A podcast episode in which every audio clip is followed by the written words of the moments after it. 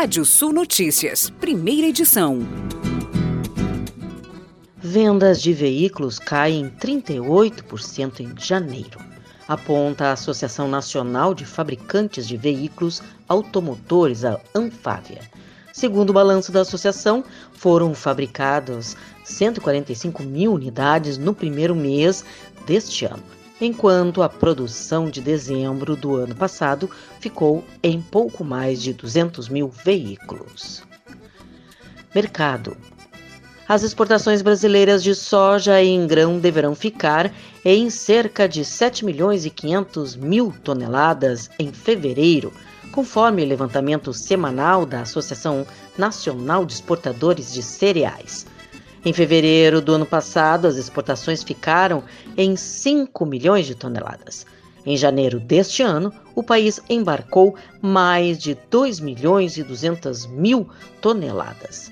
Para o período entre 6 e 12 de fevereiro, a associação indica envios superiores a 2 milhões e 500 mil toneladas de grãos de soja.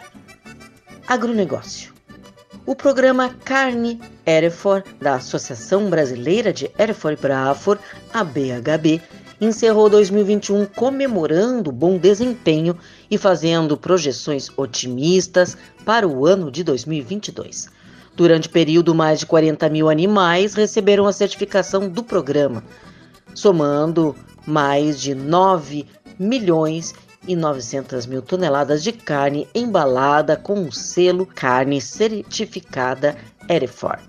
Para Eduardo Eichenberg, diretor do programa, o ano de 2021 foi muito importante para o fortalecimento da parceria com as indústrias.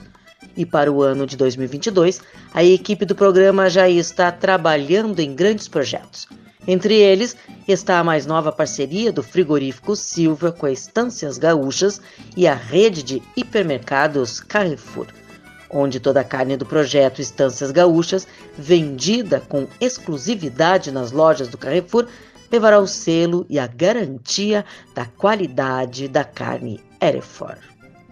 Geral um fóssil de pterossauro brasileiro que havia sido retirado do país ilegalmente e se encontrava no Instituto Real de Ciências Naturais da Bélgica, foi repatriado na semana passada e entregue ao Museu de Ciências da Terra do Serviço Geológico do Brasil.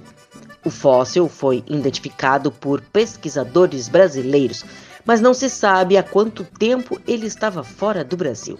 Trata-se de um dos fósseis da bacia do Araripe, no Ceará, que são muito contrabandeados. Eles têm em torno de 120 milhões de anos, são do período Cretáceo. E vamos aos destaques do portal Rádio Sul. A BCCC divulga classificados para etapa prática do concurso de jurados. Preços dos lácteos ensaiam pequena reação em janeiro. Você pode ler mais notícias no portal Rádio Sul ou ouvir esse boletim no seu app de podcast de sua preferência. Sou Kátia Desessari e volto logo mais no Rádio Sul Notícias, segunda edição, às 18 horas e 15 minutos. Previsão do tempo. Olá, ouvintes da Radiosul.net. As mínimas ficaram abaixo de 15 graus na Serra e na fronteira com o Uruguai, na casa de 15 graus em grande parte do interior e próximas dos 18 na região metropolitana no amanhecer dessa quarta-feira, no Rio Grande do Sul. O sol predomina na maioria das áreas, tem variação de nuvens no leste e divisa com Santa Catarina, possibilidade de pancadas de chuva em áreas dos campos de cima da serra. A máxima passa dos 30 graus no oeste e noroeste gaúcho. Chega a 27 graus em Porto Alegre e em Pelotas, máxima de 29 em Santa Maria, chega a 30 graus em Santana do Livramento, temperaturas que chegam a 28 graus em Vacaria, nos campos de cima da serra, e máxima de 33 graus em Ijuí.